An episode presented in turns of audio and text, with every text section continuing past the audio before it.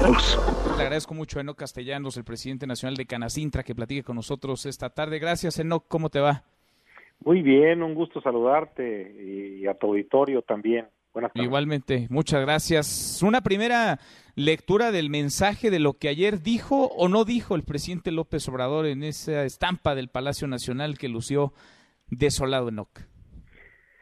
En una palabra decepcionante, eh, y me explico por qué. A pesar de que sí quiere invertir eh, los dineros públicos en agua potable, alcantarillado, hacer algo de vivienda para los, eh, las personas que están en marginación, eh, no considera sustentar el empleo. El empleo formal, el empleo con prestaciones sociales, aquel que te da cohesión social, está sustentado en un 78%, es decir, casi 8 de, de 10 empleos formales los eh, pagan y los generan las micro, pequeñas y medianas empresas. Y para decirles a, nuestros, a nuestro auditorio, una microempresa eh, eh, tiene de 1 a 10 trabajadores, una pequeña de 10 a 50 y una mediana de 50 a, a 500. Esas son el motor de la economía.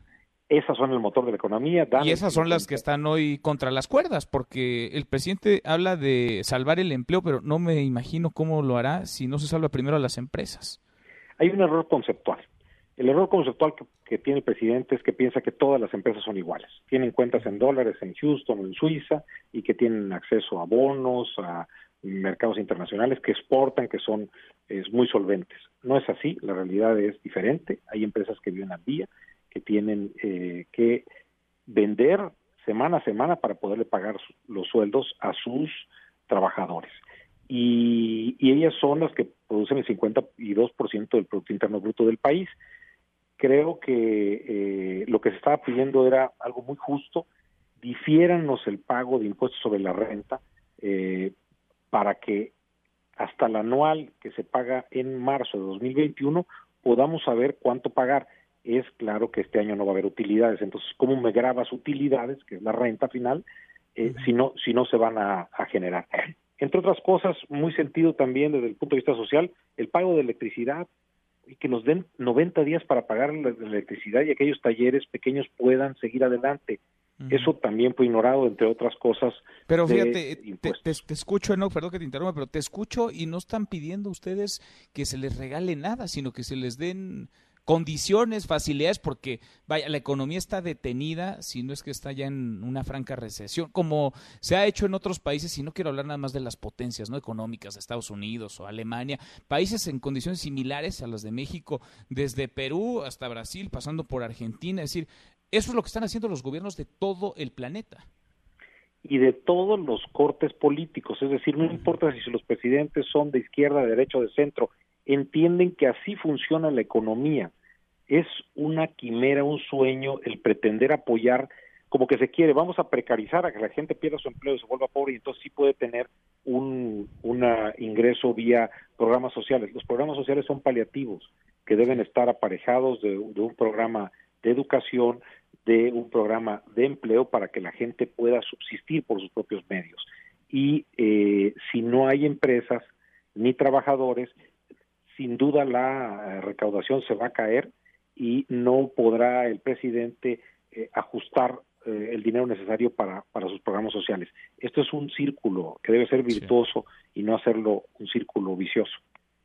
Está cañón, está complicadísimo el panorama. Déjame preguntarte, la semana pasada, el jueves, se reunió el presidente López Obrador en el Palacio Nacional con algunos integrantes del Consejo Coordinador Empresarial. Estuvieron solamente cuatro representantes o integrantes de este Consejo Coordinador. Estaba el presidente del Consejo Mexicano de Negocios, de la Asociación de Bancos de México y de la CONCAMIN. ¿Por qué no estuvieron los demás, Senoc?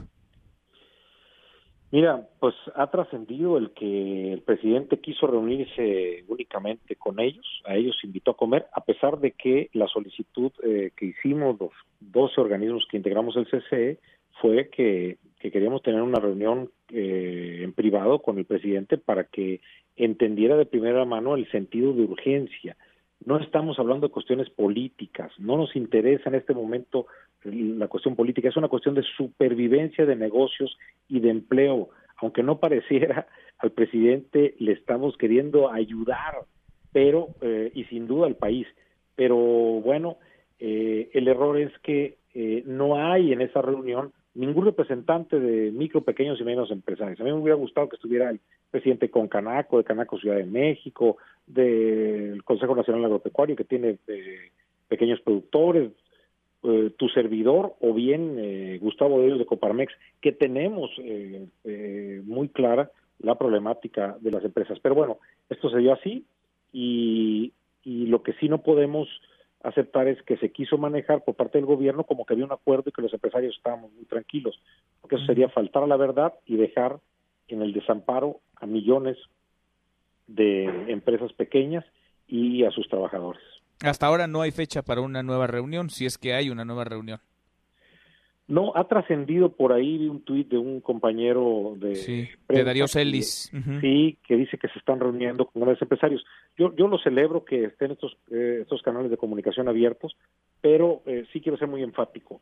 Se tiene que arreglar con las micro, pequeñas y medianas empresas. Esto no funciona de, oye, voy a arreglarme con las grandes y las grandes van a jalar a las pequeñas. No, tiene que ser de abajo. La base social de cuatro millones y medio de empresas de menor tamaño son las que soportan el 80 casi por ciento del empleo, eh, el 78 y eh, son alrededor de 16 millones de puestos de trabajo.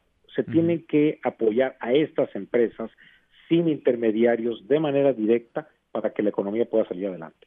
Pues sí, sin, sin ellas no hay ni economía, ya olvídate. Y no hay empresas grandotas tampoco. Así que son necesarias, tienen que ser escuchadas, deberían estar en, en la mesa. Enoc, te agradezco y sigamos platicando. Muchas gracias por estos minutos. Claro que sí, siempre será un gusto platicar contigo. Gracias, muy buenas tardes. Mesa para todos.